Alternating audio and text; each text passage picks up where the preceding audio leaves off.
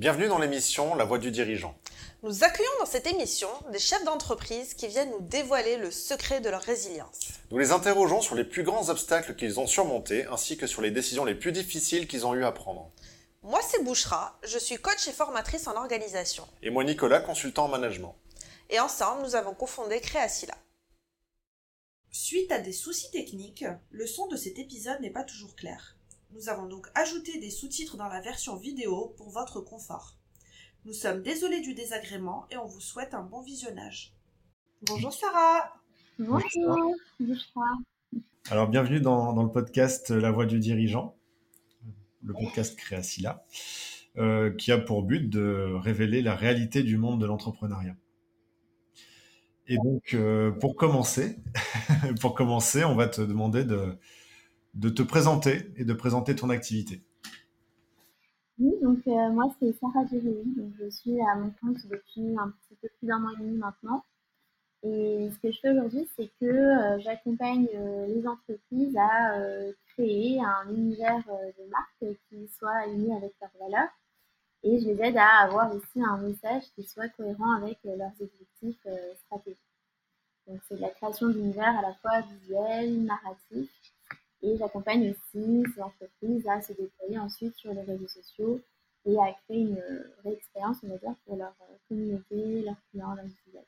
Tu commences à quelle étape de la création d'entreprise? Tu adresses quel type de clientèle? Alors, j'adresse plutôt des jeunes entreprises qui sont euh, ambitieuses, qui ont envie d'aller loin dans des secteurs qui me plaisent à moi. Et j'aime bien dire que je choisis euh, les entreprises pour lesquelles je pourrais être cliente.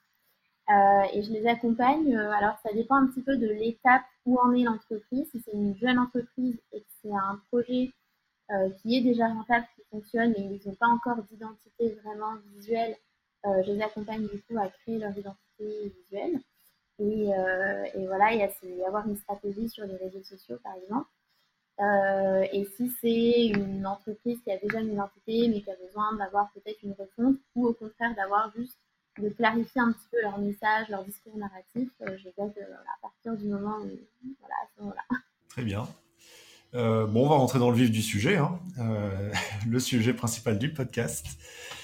Peux-tu nous raconter la plus grosse difficulté que tu as eue en tant que chef d'entreprise et comment tu l'as dépassée? Oui. Alors, moi, un peu pour recontextualiser, me suis lancée à mon compte. Euh, j'ai commencé en tant que copywriter sur LinkedIn surtout, donc je faisais un petit peu de stratégie, surtout du contenu euh, beaucoup sur LinkedIn et j'ai fait ça pendant un très long moment, hein, jusqu'à assez récemment en fait. Euh, et je crois que en fait depuis le début ça a été plutôt facile. je sais que des fois les parcours sont pas du tout les mêmes, des fois on galère un petit peu au début, et etc. Et moi c'était un petit peu le contraire, c'est-à-dire que c'était assez fluide, j'attirais les clients assez facilement. Euh, et il est arrivé un moment, je crois que c'était vers euh, février, où j'avais finalement euh, pas mal de clients. Je faisais du contenu pour pas mal de clients sur LinkedIn notamment. Et c'était une, période où j'étais entourée d'entrepreneurs qui réussissent pas mal aussi, parce que mes clients, c'est des entrepreneurs bah, comme moi, mais souvent à une autre échelle, qui ont déjà plus d'expérience ou qui ont des business beaucoup plus gros que le mien. Et euh, je sais que j'étais un peu dans une dynamique de euh, c'est trop bien, euh, voilà, l'entrepreneuriat, ça, me boostait pas mal à grossir mon chiffre d'affaires, à aller plus loin, à repousser un petit peu mes ambitions. Donc j'étais un peu dans une dynamique comme ça, ça va de mieux en mieux, c'est super, je fais de plus en plus de chiffres. et je commençais un peu à me poser la question, est-ce que je vais m'entourer d'une équipe peut-être? Parce que je commençais quand même à sentir une certaine fatigue. Et surtout, j'avais cette aussi de me dire que je vendais beaucoup mon temps quand même, même si c'était des forfaits que, je proposais aux entreprises. Euh, bah, fallait quand même être euh, créative à 24. Je faisais beaucoup, de postes du coup, par semaine pour, euh, pour, mes clients, les dirigeants. Et euh, est arrivé un moment en février où, je ne sais pas, j'ai eu, j'ai vécu un burn-out en fait, de, quelques, de quelques jours. Ça n'a pas été un burn-out pendant des mois. Mais je me suis réveillée un matin et j'arrivais plus du tout mais alors, plus du tout à travailler. C'est-à-dire que je me mettais devant mon ordi, il n'y a rien je n'arrivais pas à écrire, je n'arrivais pas, je n'avais pas d'idée. J'arrivais même pas à faire le geste de mettre mes mains sur le clavier, c'était très étrange. Et je ne comprenais pas au début ce qui m'arrivait. Et puis finalement, j'ai quand même fait des liens parce que j'avais quand même travaillé avec des coachs notamment, donc j'avais déjà travaillé dans mes contenus, enfin dans les contenus pour mes clients, j'avais déjà, enfin je savais ce que c'était le burn-out, les symptômes, et je me suis rendu compte que j'avais les symptômes du burn-out. Et j'ai pas compris pourquoi je faisais un burn-out parce que euh, j'aimais tellement, euh, enfin mon métier, enfin, j'aimais tellement ce que je faisais que pour moi c'était, je comprenais pas ce qui m'arrivait. Et surtout j'étais très stressée parce que je me suis dit, bah, en plus tu peux pas t'arrêter comme ça, tu as quand même plein de clients qui attendent tes postes, etc. Donc tu peux pas juste arrêter de travailler parce que tu ne pas bien.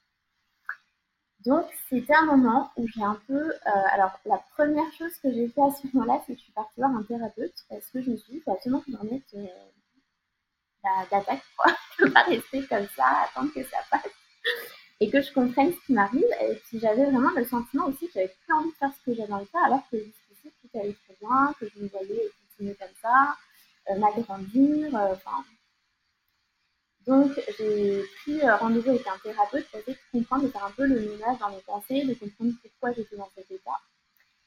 Euh, et ça m'a aidé à, comprendre qu'on peut bah, faire un burn-out même quand on aime beaucoup ce qu'on fait, mais quand on accorde bah, un peu trop de place à ça. Et je crois que la première heure dans laquelle je suis tombée en tant qu'entrepreneur, c'est d'accorder tout mon temps et même toute mon énergie, c'est-à-dire que même si je ne faisais pas que ça, toute mon énergie était quand même tournée vers mes clients, tournée vers les entreprises que je portais, que j'accompagnais, etc. Et je me rappelle que le thérapeute m'a fait faire un exercice euh, vraiment euh, très simple. Il m'a dit, écoutez, vous n'êtes pas bien, vous vous sentez euh, pas heureuse, vous avez envie de tout arrêter et je peux vous poser une question, qu'est-ce qui vous rend, heureuse dans la vie? Donc, Il m'a demandé de faire une petite. Et en fait, dans ma liste, je me suis rendu compte que j'avais euh, noté plein de choses qui n'avaient rien à voir avec le travail, comme euh, lire, euh, danser, voir des amis. Et il m'a dit, mais depuis des mois, là, vous avez commencé, est-ce que vous faites ça? Et je lui dit, bah, non. En fait, j'ai arrêté. Et en plus, quand je me suis lancée, pour la petite anecdote, je me suis complètement isolée, comme c'était le moment du Covid à la campagne, en me disant que ça allait changer de la vie ça allait être un renouveau. Mais finalement, c'est vrai que je me suis complètement éloignée de ce que je fais habituellement. Et comme j'étais à fond dans ce que je faisais et à fond dans ma dans cette vision de grandir, de faire plus de choses, etc., euh, au niveau business, bah, c'est vrai que j'avais complètement écarté tout ça. Et donc, je me dis, bah, en fait, euh, voilà, c'est pour ça que vous n'êtes pas heureuse et que vous avez un, un burn-out, c'est parce que même si vous adorez votre métier, euh, en fait, vous faites pas tout ce qui fait, tout ce qui fait aussi, les, ce partie des, de, voilà, de la palette de votre vie. Donc, voilà, donc j'ai eu ce, petit burn-out, et, euh, mais ça ne s'est pas résolu tout de suite. C'est-à-dire que ces réflexions, je les prises en compte. Je me suis dit, ok, donc il faut que je ralentisse, etc. Mais en fait, ça m'avait tellement marqué au niveau de la fatigue, ce moment difficile, que je me suis dit aussi, oui, mais de toute façon, c'est un moment que je vais déléguer, donc là, c'est parti, je vais déléguer. Et en plus, je recevais encore de la demande. Et, et pour preuve que j'étais quand même euh, un peu fatiguée, c'est que les demandes que je recevais au niveau des clients, bah en fait, limite, ça me faisait une charge mentale aussi parce que je devais répondre quand même à ces gens-là. En plus, je n'étais pas très claire parce que je ne savais pas si du coup c'était tout de suite ou pas. Donc, je disais aux gens, ben oui, j'aurais de la dispo, mais euh, attendez, je vais voir. Et donc, en fait, ça me faisait de la charge mentale en plus. Et j'arrivais pas. En fait, je suis restée pendant un long moment sans arriver à prendre des décisions sur ce que j'allais faire. Je sentais qu'il me fallait plus de temps pour effectivement bah, avoir plus d'activités dans ma vie qui ne soit pas juste le travail. Donc reprendre, euh, remaîtriser un petit peu mon temps, euh, refaire un petit peu voilà, des, des, rééquilibrages. Et enfin, je ne savais pas comment le faire. J'avais envie de déléguer, euh, mais j'avais tellement de clients à ce moment-là et tellement de demandes que je j'avais pas, j'avais personne, parce qu'en fait, j'avais jamais fait de recherche de personnes à qui déléguer. Donc j'étais un peu dans l'urgence. Et donc ça a duré comme ça. J'ai fait une annonce aussi sur LinkedIn où je disais que je cherchais des gens j'ai eu énormément de demandes et alors ça m'a fait encore plus peur, c'est-à-dire que je pensais qu'il allait y avoir des personnes qui me contactaient et en fait j'étais déjà essayée par des clients, par mes propres clients, par des demandes externes et en plus j'ai eu une avalanche de gens qui voulaient du coup collaborer avec moi et prendre des missions, enfin voilà. Et je me suis c'était trop. Donc c'était trop et je me suis rendu compte à ce moment-là que euh, en fait le problème c'est que j'avais pas de vision. En fait. C'est-à-dire que j'étais un peu en train de me laisser porter, de me dire ok je vais prendre de plus en plus de clients, de plus en plus de chiffres etc. Mais finalement, j'avais pas de vision réelle sur ce que moi je voulais faire et comment j'avais envie de me développer. et en fait, la délégation, ça aurait été une solution. si là, j'avais délégué tout ce que j'avais à, plein de gens, ça aurait été une solution vraiment d'urgence et ça aurait pas été une décision vraiment hyper, hyper réfléchie. tu travaillais dans ton business combien de jours par semaine? Je, parle bien dans ton business, donc ça veut dire que tu, tu travaillais pour tes clients et non pas sur ton business, donc sur ta stratégie et tout ça. Euh, je pense que je travaillais minimum 5-6 jours par semaine. Euh, ce qui est beaucoup parce que je travaillais quand même euh, la journée. Et en plus, euh, il y avait aussi un petit souci, et j'en avais parlé à ce moment-là, euh, c'est un qui m'a aidé à traverser un peu cette période, c'est que quand je ne travaillais pas, euh, bah, je culpabilisais. En fait. C'est-à-dire que je ne supportais pas de ne pas travailler. C'est-à-dire que si même si je faisais une activité à côté, et j'avais l'impression que je procrastinais, ou que, donc c'était vrai que c'était devenu un peu malsain, mais je m'en étais pas trop rendu compte. Je n'avais pas réalisé, j'ai vachement pris de recul aujourd'hui sur ce que c'est de vraiment procrastiner, ce que c'est de par contre prendre du temps pour soi. Et enfin voilà, donc c'est vrai que j'ai travaillé beaucoup. Et même en termes de charge mentale, même quand je travaillais pas, finalement, c'était quand même en arrière-plan euh, de ma tête, je crois. Ouais, c'est euh, c'est pas c'est pas une très bonne spirale. Euh, après, je suis la je suis la première coupable de faire ça. Mais il y avait une entrepreneur alors très sage qui m'avait dit il faut travailler dans son business trois jours par semaine et deux jours sur son business. Donc il y a trois jours où on travaille pour ses clients, un jour où on travaille sur sa stratégie, sur son administratif, et une autre journée où on travaille sur sa communication, sur son marketing, etc. Et deux jours pour soi. Et c'était sacrément sage quand j'ai entendu ça.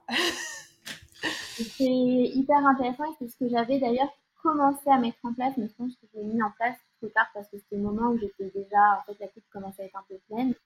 Et je m'étais dit au début que de toute façon, avec mon emploi du temps, j'allais pas arriver à placer deux jours euh, pour travailler sur mon business. Par contre, je m'étais dit, euh, mais c'était vraiment à la même période, c'est juste à peine avant, je m'étais dit, je vais avoir. Par contre, si j'étale ça sur un mois, euh, peut-être que ce que je peux faire, c'est m'avancer assez pour mes clients, par exemple pour la création de contenu pendant les trois premières semaines, et consacrer vraiment euh, la dernière semaine à euh, vraiment travailler sur mon business. Et j'avais commencé à le faire, ça m'avait fait du bien. Et ça avait aussi fait surgir, je pense, à ce moment-là, des questions, parce que pendant cette semaine, c'était une semaine de break, j'avais décidé de voyager et de, voilà, de sortir. Je me rappelle que j'avais euh, j'avais fait une semaine avec une entrepreneuse amie euh, qui, elle, euh, est, très. Enfin, travaille beaucoup, beaucoup sur son business. Elle à un autre palier et ça m'avait fait beaucoup, beaucoup réfléchir déjà. donc, ça avait peut-être amorcé inconsciemment ce truc de mais finalement en fait j'aime pas travailler comme ça il faut que je change quelque chose à ma méthode sinon je ne vais pas je pense, pas me servir dans mon dans mon bonheur ou dans ma vie la vie que je me créer donc mais c'est une, ouais, c'est un super conseil et je pense qu'effectivement, si on n'arrive pas à le faire par semaine, on peut au moins le faire sur peut-être un mois, euh, voilà, en fonction du rythme qu'on a aussi et qu'on peut se donner, mais ouais, c'est clair. Et donc aujourd'hui, euh, comment ça se passe?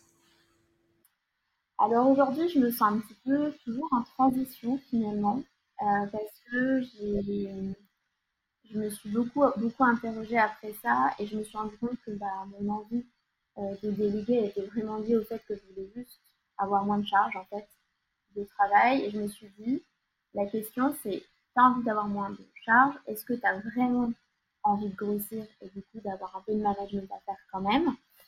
Euh, même si les profils que je comptais recruter, ça reste des freelances, donc des personnes plutôt autonomes et spécialisées dans ce qu'elles font, ou est-ce que juste tu veux pas prendre moins de clients?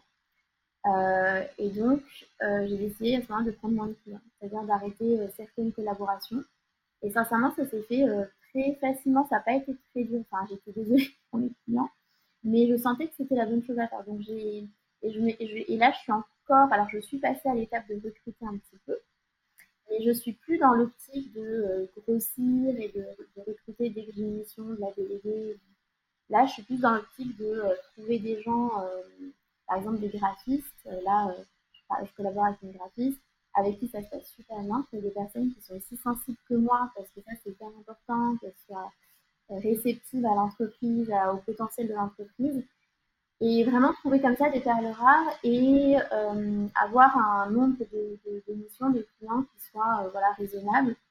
Euh, et c'est un peu aujourd'hui ma, voilà, mon objectif, mon nouvel objectif. Donc pour moi, ça me paraît tout à fait naturel. Mais quelques mois en arrière, c'était pas cas parce que j'avais plein de modèles autour de moi d'entrepreneurs qui faisaient que d'accélérer, de recruter beaucoup. Ça a été vraiment un gros travail quand même de d'essayer de d'écouter ma petite voix et de me dire euh, ok mais qu'est-ce que tu veux vraiment faire? Est-ce que tu as vraiment envie de suivre ce modèle-là ou est-ce que tu as envie d'inventer aussi ton propre modèle euh, d'entreprise à ton rythme, à ton image? Donc euh, voilà, c'est ce que je fais aujourd'hui. Je recrute mais de manière vraiment ponctuelle et, et quand le passe aussi super bien. Je pense que ta réflexion est, est très, bonne. En fait, c'est ce que tu dis, hein. il y a deux façons de voir les choses. Il y a soit la façon de se dire, bah, euh, j'ai moins de clients, il faut pas avoir peur de le faire, c'est-à-dire de, diminuer euh, le nombre de clients pour déjà s'assurer de, la, qualité, hein, tout simplement, parce que bah, au bout d'un moment, s'il y a trop de clients, on ne peut pas délivrer la même qualité à tous les clients.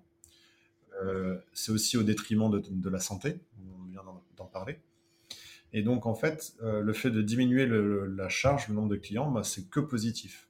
Effectivement, bah, potentiellement, tu peux avoir un chiffre d'affaires qui diminue, mais même pas forcément, parce que vu que la qualité, elle est meilleure, potentiellement, tu peux aussi augmenter tes, euh, prix.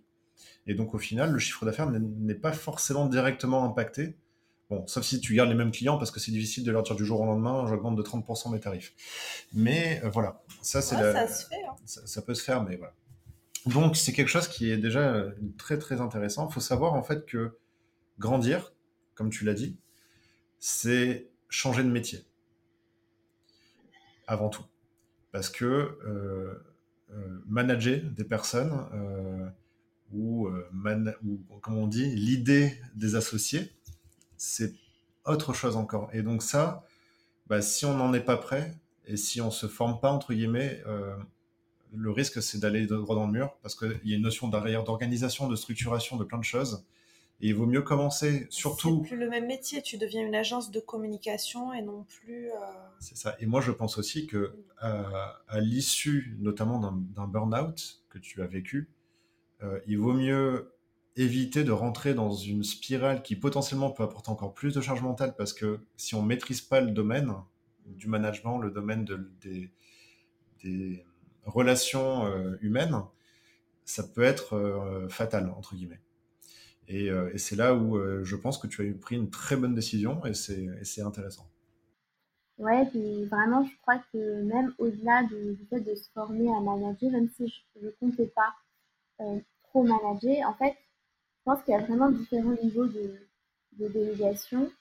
Et c'est vrai que j'avais pas, en tout cas, c'est sûr, envie de porter des gens. C'est-à-dire que j'avais, et c'est aussi ce que je remarque là, par exemple, je collabore avec des CM, des graphistes, j'ai besoin qu'ils soient vraiment sur la même ligne, la même euh, sensibilité que moi, qu'il y ait des retours, mais que ce soit fluide, et pas euh, avoir euh, l'impression de porter des gens, de leur expliquer des choses. ça, je sais que je n'aime pas, et c'est même pas une question de se former pour moi, parce que pense que je n'aimerais pas ça. même dans 5 ans, je pense que je suis vraiment pas faite pour ça. Je, crois que ça dépend aussi voilà, des profils. Moi, je suis quelqu'un d'assez indépendante aussi. J'aime bien mon autonomie. Donc c'est vrai que, euh, euh, mais c'est vrai que c'est hyper intéressant de, s'interroger, de prendre le temps de se demander bah, quoi, à quoi va ressembler ma délégation, à quoi va ressembler mon entreprise si elle grandit, parce que finalement il n'y a pas qu'une seule voie de développement. Et, c'est intéressant ce que tu dis de changer de métier, de grandir. Oui, c'est sûr que finalement, euh, ce travail aussi sur la délégation, ça m'a permis de, réfléchir aussi à quelles étaient vraiment mes forces parce que des fois aussi, on ne le sait pas forcément. Euh, moi, je me suis rendu compte aussi que je faisais des choses très facilement. Par exemple, euh, tout ce qui est lié au narratif, au storytelling, à mettre en valeur des gens. mais en fait, c'était tellement facile que euh, j'ai beaucoup cherché pendant la première période de mon entreprise à aller chercher, à trouver des compétences ailleurs que j'avais pas forcément. Il y a vraiment devenir presque excellent dans des compétences qui à la base ne sont pas du tout les mêmes. Et par contre, à pas plus développé que ça au début, euh, ce que je savais vraiment faire moi. Et c'est vrai qu'en m'entourant, je me rends compte qu'en fait, bah, avoir par exemple une vision euh, globale, avoir euh, très vite, enfin, comprendre très vite le potentiel de l'entreprise et de sa communication, bah, c'est pas forcément donné à tout le monde. Et du coup, c'est vrai que déléguer, ça permet aussi de, je, trouve, de, se concentrer un peu sur ses forces et de grandir là où on est fort.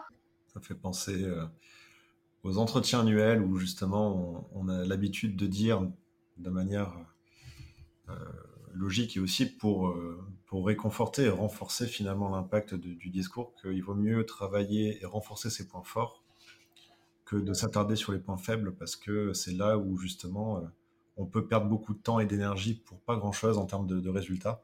Bah, à force de se concentrer sur ces points faibles, en fait, on devient moyen partout. C'est ça. Alors que se concentrer sur ses points forts, ben, on devient excellent quelque part. Il n'y a pas besoin d'être excellent partout. En tout, cas, en tout cas, ce que tu as dit aussi par rapport au graphiste, ce qui est intéressant, c'est la notion, euh, là, ce que tu décris, en tout cas, c'est un partenariat. Là, c'est un vrai partenariat, c'est-à-dire que il y a, c'est, plus non plus de la délégation, c'est vraiment une collaboration complète. Et, euh, et, c'est, bien de réussir à trouver des profils qui correspondent parce que ça permet justement de se libérer de, de cette logique de porter, comme tu dis, de porter, de manager, de et, euh, ouais. Bon. Moi, euh, je suis curieuse. Tu as du coup dû dire non à certains clients que tu avais potentiellement déjà. Euh, comment t'as fait? Comment ça s'est passé? Tu aurais dit tiens bonsoir, débrouillez-vous Non.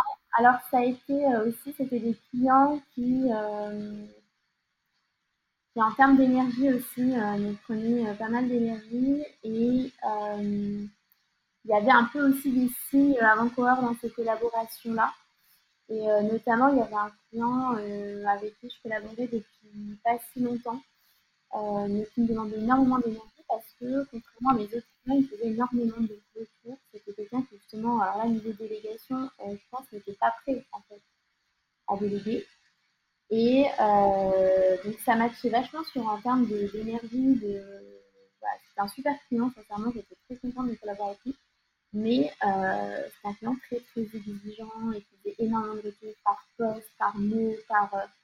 Et ça avait été aussi une des d'eau un peu, je pense, qui avait un peu fait déborder.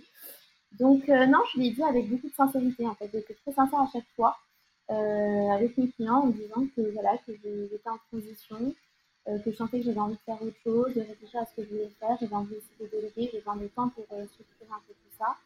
Et effectivement, bah, voilà, faire ça, ça, me prenait trop d'énergie et ça me, voilà, ça me pas assez. Ça commençait à être éloigné de ce que je voulais vraiment faire. Et, et donc, j'ai eu que des. Non, de toute façon, avec mes clients, souvent, c'est des, des, très bonnes relations humaines, donc vraiment beaucoup de compréhension.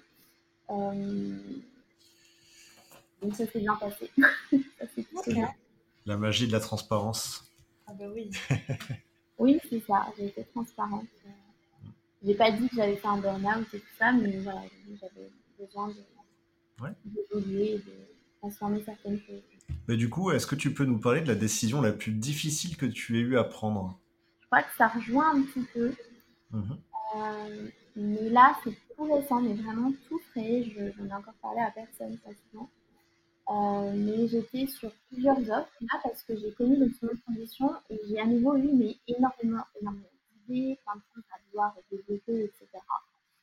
Euh, et j'étais en train de créer un, notamment une formation enfin, en live, une formation sur euh, LinkedIn euh, pour accompagner les gens vraiment de manière globale, plutôt les consultants et les coachs, j'ai fait ça pas mal euh, voilà, depuis quelques temps. Et finalement, avec cette réflexion sur se concentrer sur ses forces, là j'ai pris la décision de ne pas lancer ce projet, même si j'aime beaucoup euh, former, etc. Et plutôt de m'intégrer, intégrer des petites formations, des petits coachings, mais à des offres qui sont déjà existantes, mais qui reposeront vraiment essentiellement sur la création d'univers narratif, visuel des entreprises. Et que finalement, LinkedIn, même si c'est voilà, un des outils maintenant que que je, maîtrise, là, de finalement pas, euh, pas trop m'éparpiller en fait entre, et de vraiment me concentrer sur mes forces. Donc c'était c'est un peu dur parce que j'ai l'impression d'avoir euh, quand même beaucoup progressé dans un domaine. J'avais l'impression que j'allais en tirer un peu les fruits parce que j'avais certaines informations, je savais qu'il y avait des gens qui étaient prêts à l'acheter. Et finalement, là, j'ai essayé de me concentrer sur euh, ce que je disais tout à l'heure, sur vraiment la création d'une de marque en collaboration avec des, bah, talents en graphisme, en écriture, et de vraiment me focaliser là-dessus. Donc euh, voilà, d'abandonner ce projet. Euh, mais je crois que ouais, ça fait partie de toute façon de l'entrepreneuriat de faire des choix difficiles et qui, voilà, qui soient alignés avec nos forces et, pas forcément de ce qu'attend le marché, quand même si c'est toujours hyper important de, de voilà, de trouver juste milieu. Et le déclencheur euh, qui t'a amené à prendre ces décisions, c'est une question de temps, autre chose peut-être? Je pense que c'était euh, au fil des conversations avec des entrepreneurs et des clients aussi, qui m'ont beaucoup euh, appuyé sur mes points forts. Donc, les témoignages clients, etc., qui m'ont dit qu'ils appréciaient vraiment ma créativité, que c'était l'univers que j'avais créé. Enfin voilà, c'est.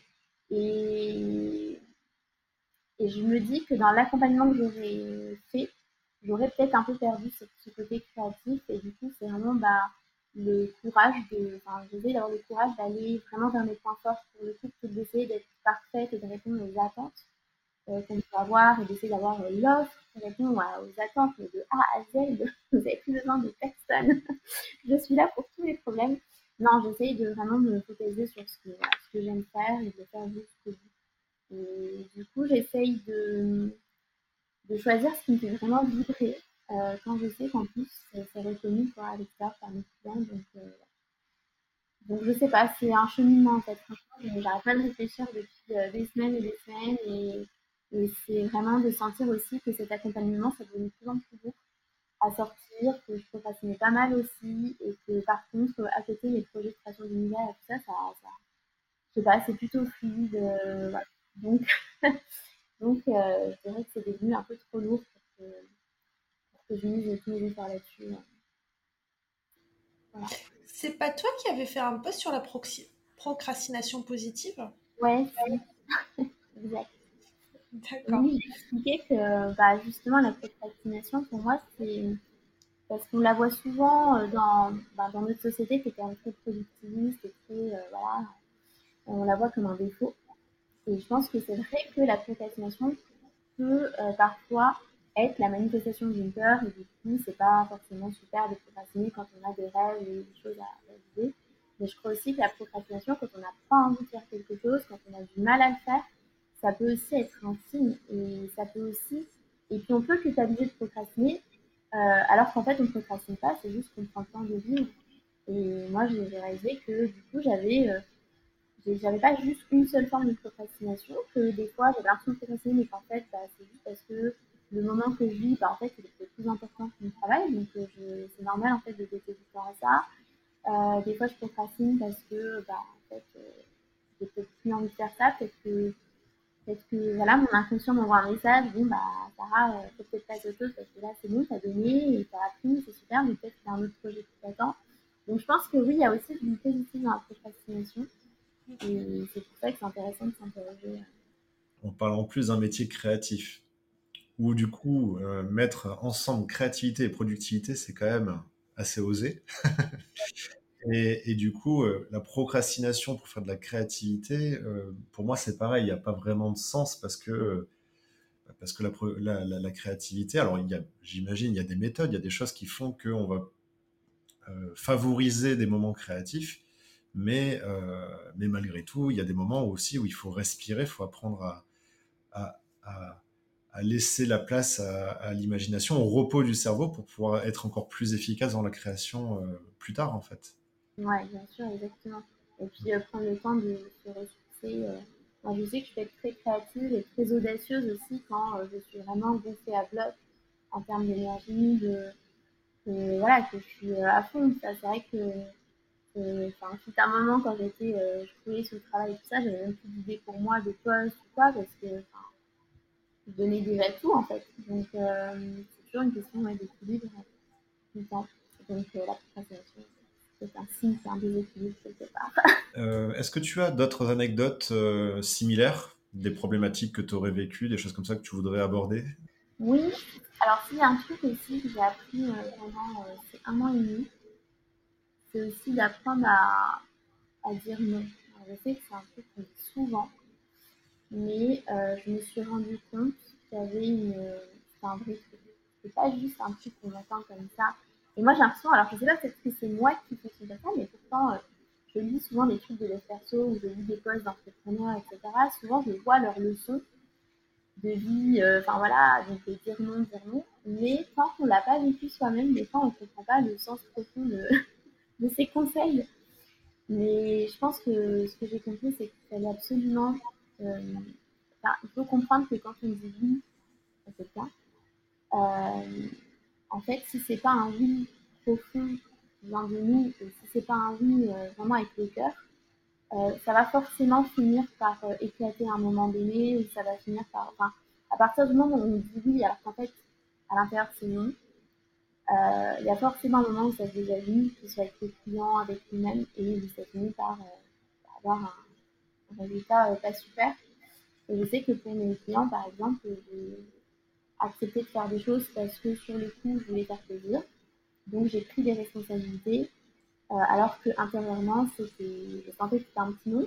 Mais comme j'étais très contente de travailler avec ce client en particulier, et que j'étais euh, contente d'avoir cette responsabilité, j'ai dit oui. Euh, mais je l'ai un petit peu regretté finalement, mais ça m'a appris des choses parce que je me suis rendu compte que ça faisait aussi partie des choses qui m'avaient un peu mené au burn-out finalement. Donc c'est l'importance de dire voilà, oui avec le mental, oui avec le cœur, et pas juste oui avec euh, le mental en disant mais c'est bien, ça va me rapporter beaucoup, ou oui, euh, je vais faire plaisir à la personne, elle sera contente de moi. Non, c'est vraiment toujours rester aligné à soi-même euh, dans l'entrepreneuriat et ne pas faire plus que ce qu'on peut faire.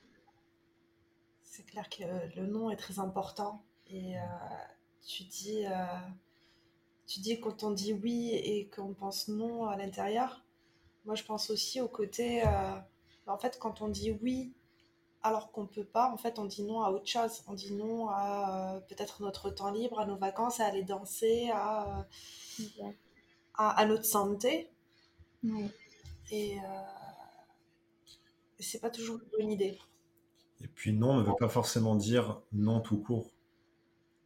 On peut dire non plus tard ou euh, ouais non Ouais, c'est pas le moment et, euh, et c'est là où euh, en fait dire non n'est pas n'est pas une insulte euh, à la personne qui demande. C'est juste qu'il faut le il faut le nuancer, l'expliquer en fait le non Mm. euh, parce que encore une fois en transparence euh, pour pour que ça se passe correctement. C'est vrai qu'un non aujourd'hui peut être un oui demain. hein. C'est ça. Alors, la question suivante, c'est euh, une question un peu difficile. Euh, quel est le secret de ta résilience? Personnellement, j'ai déjà bossé un petit peu question-là parce que Bouchra, tu dois connaître l'arbre de vie. Grâce à cet outil coaching que je, dont je m'inspire aujourd'hui pour euh, accompagner mes clients, mais sur le plan vraiment marketing, pas du tout d'un point de vue thé- thérapie, mais bref, j'avais quand même euh, cet outil sur moi.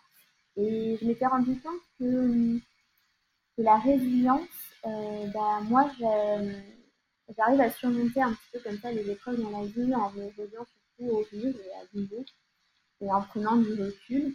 Et je pense que c'est vraiment du coup en, créant un, bah, un environnement euh, aussi qui me, permet de rire des choses.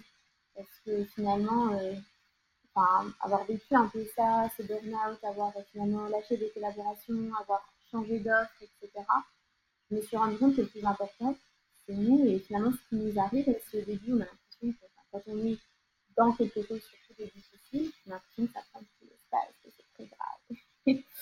Alors qu'en réalité, quand on se reconnecte vraiment à sa vie, à ce qui nous fait rire, etc., on, bah, on réalise que c'est rien. Et, et du coup, oui, je pense que c'est prendre du recul avec un peu d'humour quand c'est possible. Mais après, il y a des, des épreuves plus difficiles que d'autres, hein, bien sûr. Mais après, je pense aussi que ce qui est important, c'est de garder une, une comment dire, d'avoir conscience de sa valeur aussi, c'est-à-dire que même s'il nous arrive des choses difficiles, c'est d'essayer de, bah, justement de travailler ses forces et d'en prendre conscience. Merci. C'est, euh, ça fait plaisir d'entendre que tu utilises l'arbre de vie encore. C'est un super outil, sincèrement. Bon, en attendant que Nicolas trouve sa prochaine question, euh, je peux te demander si. Est-ce que tu as une routine? Alors non, mais je travaille là-dessus. Enfin, j'avais une routine pour mes clients. Et aujourd'hui que je bosse beaucoup plus sur mon business que de j'ai un petit peu du mal aujourd'hui à trouver vraiment une routine. Je sais que c'est un peu le défi de ma vie là, d'avoir une discipline, je dirais même. Euh, donc c'est un petit peu en train de se mettre en place. Euh, j'essaye des choses, notamment pour la création. Je me forme à des méthodes de prise de notes parce que je sais que je suis qui a beaucoup d'idées tout le temps. Donc j'ai besoin de les noter et surtout de les trouver au bon moment parce que c'est bien de les noter, mais voilà, donc j'essaie d'avoir de, d'avoir cette discipline et j'essaie d'avoir la discipline que j'avais pour mes clients, notamment pour ma création de contenu. Et sincèrement, déjà, c'est pas toujours facile. Donc voilà, si vous avez des conseils là-dessus, moi je suis vraiment preneuse parce que pour le coup, euh, c'est pas encore parti. Ah, si tu veux, on peut en rediscuter. Hein. Ah oui. On, on, en, on, en, rediscutera, ça c'est clair. Mais, euh, Donc il n'y a pas de douche euh, glacée euh, les matins, euh, des réveils à 5 heures et. non, pas. Moi, en général, ça dure vraiment une semaine et après. ok. Non, non. Non, je sors mon chat tous les matins. Donc ça, ça peut être. voilà. Donc, au moins, il y, a, y a au moins un rituel. Il y a un rituel. Hein. c'est vrai. Mais c'est parce que mon chat, lui, est routiné pas. Donc, euh, ça m'apporte de la routine dans la vie. Mais tu euh, je sais pas si tu as vu, mais Bouchra a écrit quelques articles sur les notions de routine euh, sur le blog de Créacilla. Et, euh, et, notamment, le dernier disait qu'il faut pas suivre les routines déjà toutes construites dans les livres, etc. Parce qu'il faut savoir justement construire la, sa propre routine. Alors moi, j'ai essayé deux fois là, le lever à 5 heures du matin. j'ai jamais réussi à tenir plus de 15 jours. Et récemment, non, ça n'a pas fonctionné. Une routine ou une discipline toute la journée, c'est quand même très dur, surtout quand on est chef d'entreprise, entrepreneur, parce que bah, évidemment, il euh, faut être euh, souple et pouvoir s'adapter à, à, certaines choses. Et si euh, s'il y a un client qui, un prospect qui t'appelle euh, en plein milieu de l'après-midi, alors que toi, tu avais prévu, je sais pas, de, de, faire un goûter à ce moment-là. Un petit porc euh, goûter. euh, bah, il faut, il faut, il faut savoir dire, ok, bah, je, oui, je peux prendre cet appel parce que bah, je, je peux avoir des moments de, de souplesse. Mm. Et d'autres où par contre, non, ça reste, ça reste cadré. Donc, en tout cas, on peut en rediscuter, il n'y a aucun souci. Ouais, bah avec plaisir, parce que sincèrement, je sais que les entrepreneurs qui, qui, venir le plus, c'est les entrepreneurs qui ont une grosse discipline j'en connais, j'en vois, et même ma grand-mère était entrepreneuse, elle est dans le secteur de la culture, hein, les couturières, elle avait des employés à la maison, donc j'ai grandi là-dedans. Et ma grand-mère, c'est quelqu'un qui travaille encore actuellement, elle a 87 ans, elle a toujours des employés, elle est toujours euh, gérante de son entreprise, et elle a toujours une routine de faire. Et même, je me rappelle quand j'étais petite, je l'appelais euh, le général, parce que pour moi, c'était l'armée, c'était euh, lever 7 heures. lever 7 heures, elle travaille par contre, elle, toute la semaine. Donc, il n'y a pas de week-end. Par contre, elle s'aménage toujours des, des, des, voyages. Donc, elle a toujours des voyages qui reviennent aux mêmes périodes de l'année. Et c'est une routine, mais en béton. 7 heures lever, travail 8 heures. Euh, midi, c'est le sport. Euh, 14 heures, c'est la sieste. 15 heures, on reprend le travail jusqu'à 19 heures. Coucher 22 heures. Et je n'ai pu que constater euh, dans ma jeunesse, même si euh, quand j'étais jeune, vraiment, je trouvais ça trop, bah, c'est ça qui aujourd'hui l'a fait tenir et elle a quand même bien réussi sa vie, mais grâce à une routine mentale. Alors, je pense pas qu'un jour je serai capable de ça, sincèrement, mais j'admire en tout cas les gens qui arrivent à, à se faire passer en priorité comme ça, à toujours garder euh, le cap, quoi qu'il arrive, enfin, vraiment, ça m'impressionne beaucoup. Il faut savoir que ça se construit de toute façon sur le long terme. C'est pas quelque chose où tu te lèves un matin, tu construis cette routine et tu l'appliques à vie. C'est, ça marche pas. C'est quelque chose qui se fait par empirisme et par habitude et il faut y aller vraiment petit à petit pour arriver à, un tel niveau de discipline. Et souvent, ça vient aussi avec d'autres, choses. Hein. Bah, quand on a beaucoup de choses à, gérer, bah, plus on a de choses à gérer, plus on a besoin d'être discipliné. C'est logique. Et bah, euh, si, si c'est ta grand-mère, elle a eu des enfants à gérer, elle a eu des choses, et donc être en mesure de gérer tout ça en parallèle, ça crée aussi cette discipline-là. En tout cas, si tu as son contact, ça m'intéresse hein, pour l'interviewer. Alors, on passe dans la dernière partie. Là, c'est plutôt des questions du tac au tac. On ne te les a pas révélées pour avoir un peu de, de suspense. Euh, ces questions-là, c'est euh, tu peux argumenter. C'est-à-dire que si tu donnes une réponse, euh, tu peux argumenter pourquoi tu as donné cette réponse, expliquer. Voilà. Donc la première question. Recrutement ou prestataire externe? Euh, prestataire externe. Je pense que tu nous as déjà dit pourquoi.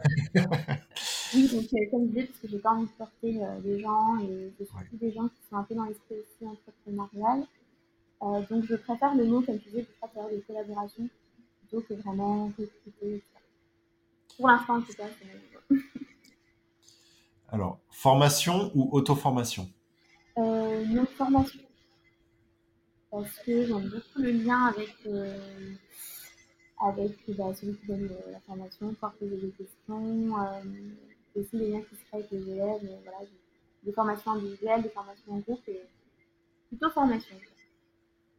Ok. Euh, réseau d'entrepreneurs à la cool ou structuré comme un BNI Non, à la cool. Très très cool. Tu fais partie d'un réseau d'entrepreneurs aujourd'hui?